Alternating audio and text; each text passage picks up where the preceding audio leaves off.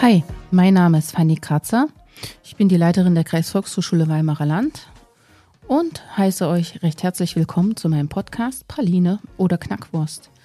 Ja, worum geht's eigentlich? Also, ich freue mich auf nette Gespräche mit Menschen aus der Region hier ähm, und hoffe, dass wir viele neue Dinge entdecken, vielleicht auch was lernen werden. Und am Ende steht die nicht ganz ernst gemeinte Frage: Praline oder Knackwurst? Praline oder Knackwurst? Der unterhaltsame Break für zwischendurch. Hallo und herzlich willkommen, liebe Zuhörerinnen und Zuhörer, zu einer neuen Episode von Praline oder Knackwurst.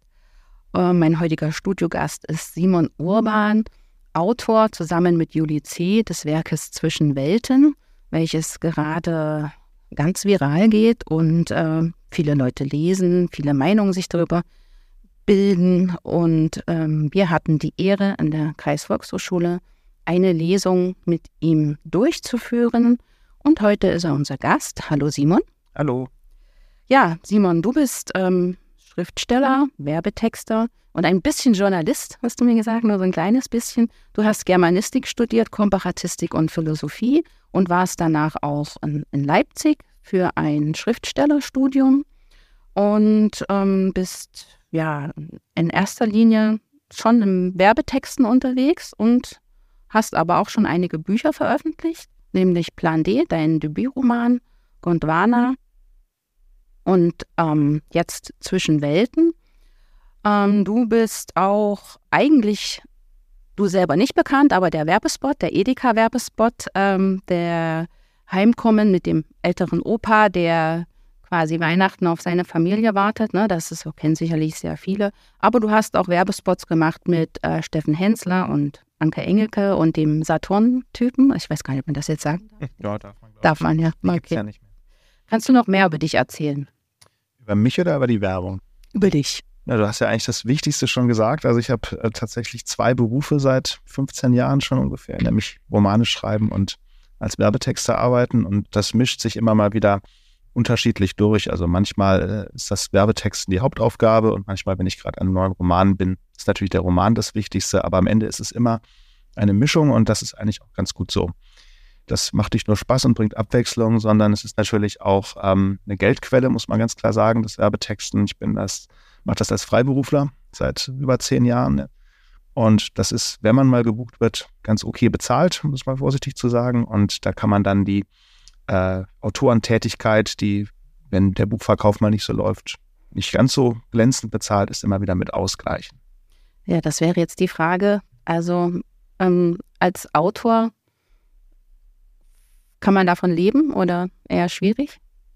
Ja, das ist äh, sehr schwer zu sagen. Jetzt gerade in meinem Fall, also mein Debütroman Plan D, der ist elfmal übersetzt worden. Ähm, der hat sich ziemlich gut verkauft für ein Debüt, weil der die Geschichte der DDR in der Gegenwart des Jahres 2011 erzählt. Das hat damals viele Leute interessiert, es hat viele Medien interessiert und da haben sich auch viele darüber gewundert, dass das jemand schreibt, der im Westen geboren ist. Also da kann man sagen, das ist ein Debüt äh, gewesen. Das haben nicht viele. Da habe ich ein wahnsinniges Glück gehabt. Davon hätte ich dann sicherlich ähm, äh, zwei, drei Jahre leben können, würde ich mal sagen. Jetzt bin ich ein sparsamer Mensch und hatte das Ziel, mir eine Wohnung zu kaufen. Deswegen habe ich nicht davon gelebt, sondern habe es auf die Seite gelegt. Aber das hätte geklappt. Und von meinem zweiten Buch, Gondwana, was auch schon erwähnt wurde, davon hätte ich, äh, würde ich sagen, zwei, zwei oder drei Monate leben können vom Vorschuss. Das hat sich dann nicht gut verkauft, ist nicht übersetzt worden, es gab keine Taschenbuchausgabe, es gab keine Filmoptionen und dann sieht es schon wieder, wie man sieht, ganz anders aus. Mhm. Bevor wir weiter in die Tiefe gehen, erzähl uns doch mal kurz, was hat dich dazu gebracht, Schriftsteller zu werden? Ja, ich würde sagen, das ist etwas Zwanghaftes, vermute ich. Ähm, wenn ich in meiner äh, Vita so zurückgucke, dann ähm, erinnere ich mich daran, dass ich als Kind schon Geschichten geschrieben habe, dass ich schon in der Grundschule einen Krimi mit Mäusen geschrieben habe, den ich auch vorlesen durfte bei unserem ziemlich strengen Direktor, der dann als die Pausenglocke klang, alle dazu genötigt hat, sitzen zu bleiben und über die Pause hinweg bis in die nächste Stunde mir zuzuhören bei meiner Geschichte. Und so ging das im Gymnasium auch weiter, nur ohne Mäuse. Und ähm, da merkt man dann schon, man analysiert sich ja jetzt nicht unbedingt selbst oder ähm, betrachtet das nicht dauernd rückblickend, wenn das angefangen hat. Aber wenn man mal drüber spricht wie jetzt, dann schaut man zurück und findet schon viele Punkte, die ähm, darauf einzahlen, dass man offenbar immer schon erzählen wollte und das immer auch schon versucht hat. Und es gibt ja verschiedene, also Genre, verschiedene Formen. Ähm, bei dir ist eher immer so ein bisschen dystopisch angehaucht, so mein Eindruck. Ähm, wie, wie ist das, wenn, also hat man eine Idee und dann entwickelt sich das oder hat man dann schon ein ganzes, ganz Plot, ein ganzes Setting im Kopf? Also wie, wie entwickelst du deine Geschichten und auch dein, das Genre? Wie findest du das oder findet das Genre dich? Also Dystopie ist natürlich jetzt bei Plan D als Weltalternativgeschichte und bei dem Gondwana-Text, der eine religiöse Diktatur der Weltreligionen erzählt, das ist schon der Fall, ganz klar. Komischerweise sehe ich mich unbedingt nicht als Dystopie-Autor, sondern äh, habe befürchtet, dass ich mit diesen beiden ersten Büchern natürlich schnell in so eine Schublade gesteckt werde. Der dritte Roman, wie alles begann und wer dabei umkam, erzählt eine Geschichte in, in Deutschland und in der Welt der 80er Jahre und auch etwas früher. Und jetzt Zwischenwelt mit Juli C. erzählt eine Geschichte aus dem letzten und vorletzten Jahr, wenn man so möchte. Also ähm, die Schublade Dystopie-Autor, da würde ich sagen, hoffe ich zumindest, passt für mich nicht so richtig. Was ich immer versuche, ist, äh, einen unterhaltsamen Text zu schreiben und bestenfalls auch einen spannenden Text.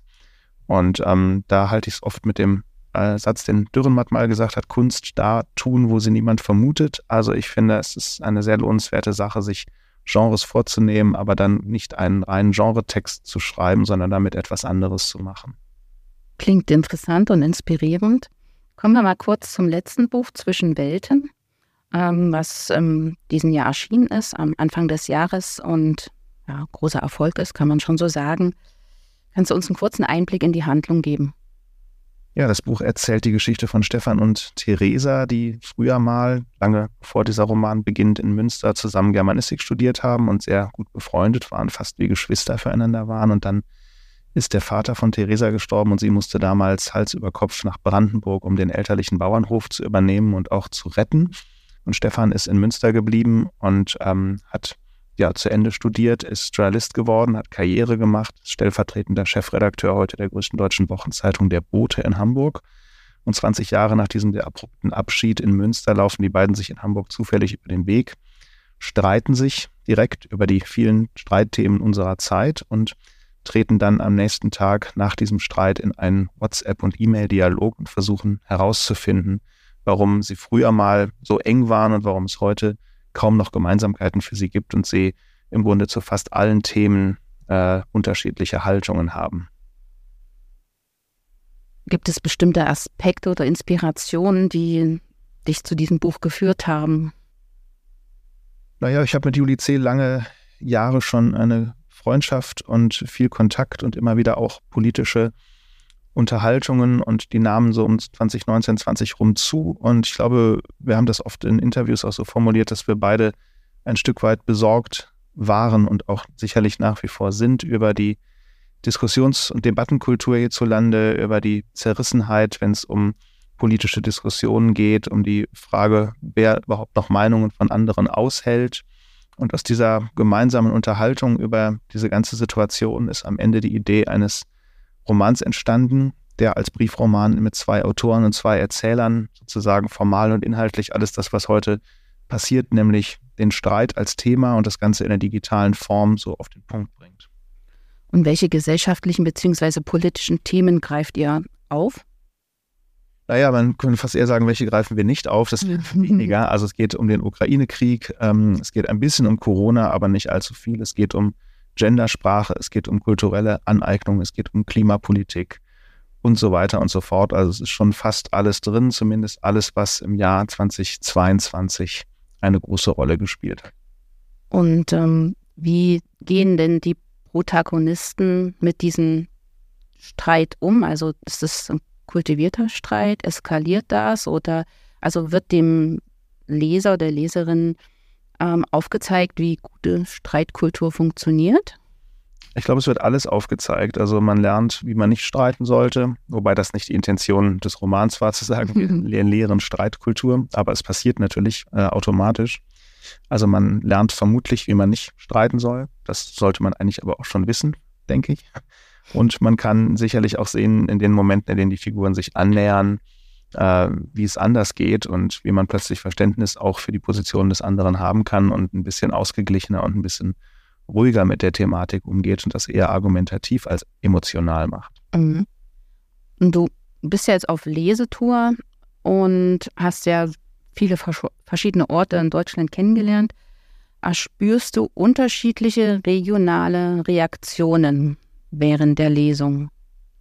Keine großen Ausschläge, muss ich ehrlich sagen, äh, was ich vor allem darauf zurückführe, dass ja bei fast allen Lesungen leider, hm, egal wo ich die mache, auch in größeren Städten ist auch nicht unbedingt sehr viel anders, das Lesepublikum einen relativ hohen Altersdurchschnitt hat. Mhm. Und meine Befürchtung ist, oder beziehungsweise meine Wahrnehmung ist, dass ähm, da die Haltungen doch weitestgehend äh, in bestimmten Generationen zu diesen Themen relativ ähnlich sind. Oder aber Leute melden sich dann vielleicht auch nicht zu Wort äh, im Lesepublikum, das kann auch sein. Aber ich denke, das wäre sicherlich bei all den Themen, die ich gerade genannt habe, was völlig anderes, wenn ich jetzt zum Beispiel permanent an Unis hm. lesen würde. Dann hätte ich eine ganz andere Reaktion und eine ganz andere Situation. Und ich vermute, es wäre auch fast egal, an welchen Unis ich lesen würde. Das passiert aber nicht, sondern es sind klassische Lesungen wie bei euch, eine VHS oder ein Buchhandel oder ein Kulturforum. Und da ist das Lesepublikum klassisch älter, gesetzter, weitestgehend weiblich.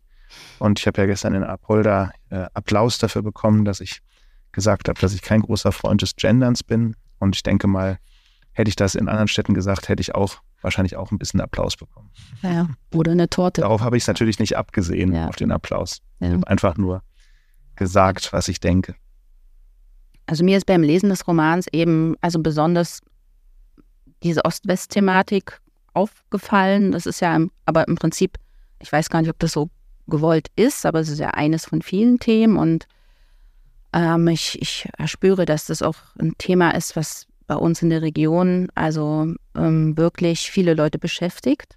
Deshalb war meine Nachfrage, ob es da eben besondere oder ob es da Unterschiede gibt in der Wahrnehmung des Buchs und der Reflexion. Deshalb überrascht, überrascht es mich, dass du sagst, ähm, ist eigentlich gar nicht so. Ähm, ja, hätte ich jetzt an sich nicht so gedacht, ne? Weil dieses, ähm, also das, du hast Gendern aufgegriffen, da gibt es ja noch viel mehr Themen, die äh, wahrscheinlich hier in, in dieser Region in, Ostla in Ostdeutschland beziehungsweise in Thüringen vielleicht auch anders wahrgenommen und reflektiert werden.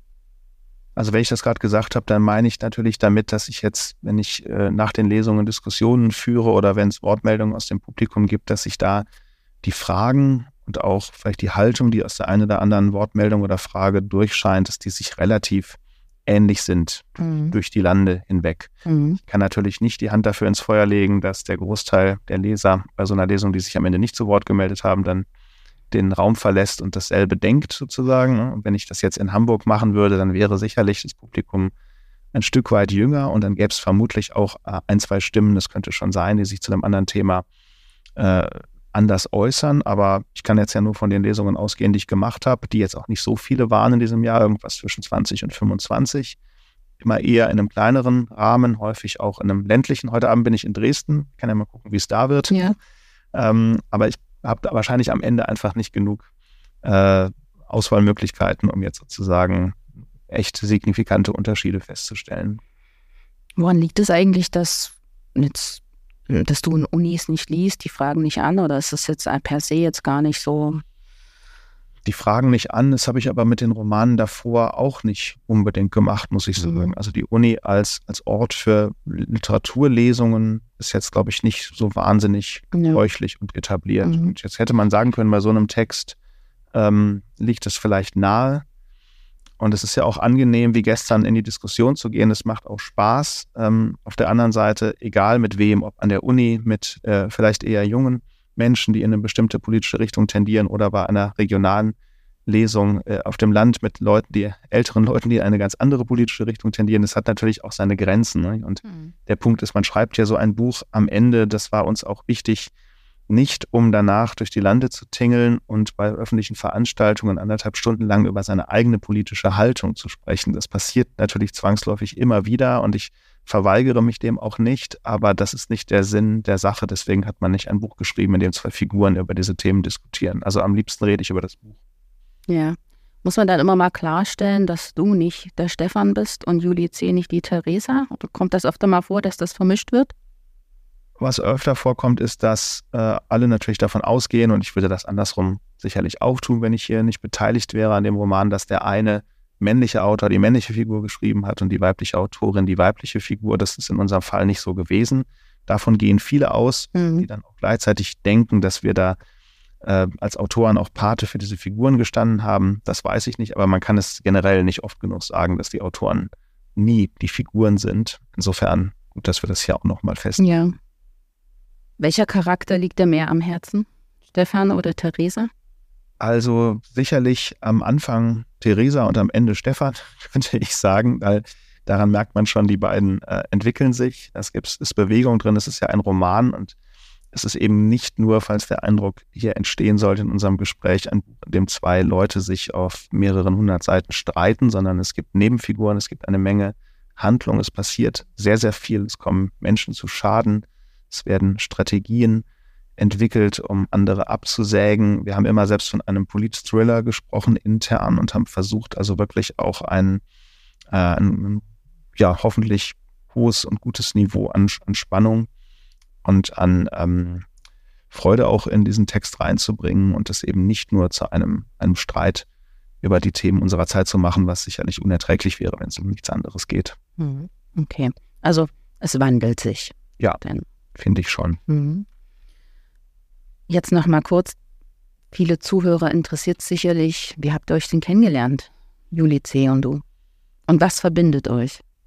Kennengelernt haben wir uns in Leipzig am Literaturinstitut quasi, weil Juli C. damals da Dozentin war und am Ende hat sie ein Manuskript von mir äh, als Zweitprüferin korrigiert, wenn man so möchte, und benotet. Das war dann später mein Debütroman, den sie Summa cum laude? lektoriert hat. Das kann ich gar nicht mehr sagen. Das weiß ich gar nicht mehr. Also, also bestimmt, du müsstest jetzt sagen, auf jeden Fall. Eine, eine schlechte Note kann es nicht gewesen sein, weil sie es dann nach ihrem Verleger gezeigt hat und der das Buch ausgebracht hat. Aber ähm, nee, also daher rührt unser, letztlich unser, unsere Freundschaft, ähm, die eben losging über eine Student-Professorin-Geschichte und eine Zweitprüfung eines, eines Manuskripts. Und ähm, was uns verbindet, ist sicherlich in vielen Bereichen ähm, eine Idee von, von Freiheit, von Demokratie, sicherlich auch eine Frage von äh, dem, was Literatur leisten kann oder sollte, so wie wir Literatur wahrnehmen. Ich würde sagen, kann für uns beide sagen, dass wir zwischen E und U, also zwischen dem Ernsthaften und dem Unterhaltsamen immer, glaube ich, schon versuchen, eine, eine gute Mischung hinzukriegen. Also all das sind viele Gemeinsamkeiten. Und ähm, jetzt ist es sicherlich nicht zwingend äh, nötig, dass man sehr viele Gemeinsamkeiten hat, um gemeinsam ein Buch zu schreiben, aber hilfreich, glaube ich, ist es schon. Ja, ist schon gut, wenn es eine gemeinsame Basis gibt. Ähm, Im Buch geht es ja beispielsweise auch um Klima und so weiter und die Protagonisten, Stefan und Theresa, wie du auch gesagt hast zur Lesung, wollen ja an sich beide beispielsweise etwas für das Klima beitragen, aber sie haben unterschiedliche Herangehensweisen oder Vorstellungen, wie man das tun könnte. Ähm, es ist bei Juli C. und dir auch so? In Bezug aufs Klima, oder? Naja, so, also im Prinzip auch so um diese Themen, die ihr beackert, ähm, dass man dann sagt, das ist ein Thema und das, da müssen wir dran arbeiten. Das sind gesellschaftliche Herausforderungen oder das sind politische Sachen, die, die drücken. Um, ähm, und die Lösungsansätze sind aber verschieden bei euch, dass ich das, dass ihr das so ein bisschen transportiert habt im Roman oder ist das? Also tatsächlich sind äh, die Meinungsunterschiede, die wir bestimmt auch zu manchen Themen haben, ist ja ganz normal. Mhm. Die waren sozusagen, die haben nicht Pate gestanden für das, was jetzt die Figuren trennt, sondern wir haben wirklich die Figuren vollkommen unabhängig von uns oder unseren privaten Haltungen zu irgendwelchen Themen so entwickelt, dass sie auf der einen Seite natürlich in einem spannenden Kontrast zueinander stehen und dass sie auf der anderen Seite eben nicht quasi maximal auseinander dividiert sind. Das ist ja gestern auch bei der Lesung zu Wort mhm. gekommen. Mhm. Äh, obwohl sie sehr weit voneinander weg sind, sind sie keine Stellvertreter der politischen jeweiligen Extreme, sondern sie sind eher Stellvertreter von großen Lagern, die es eben auch gibt in Deutschland. Also Stefan als bürgerlich-akademischer linksgrüner Großstadtmensch und Theresa als äh, Landwirtin vom Land, die mit ganz anderen Problemen zu kämpfen hat, die viele AfD-Wähler in ihrer Nachbarschaft hat und ähm, eben nicht in so einer Großstadt-Bubble lebt. Hm. Aber ähm, wie gesagt, das ist etwas gewesen, das ist tatsächlich ähm, Figuren- und Romankonstruktionsbedingt das gewesen, was wir als, als Anlage für diesen Text am sinnvollsten und am besten gefunden haben. Und da ist jetzt, ist jetzt unsere persönliche Meinung zu was auch immer nicht, nicht großartig eingeflossen.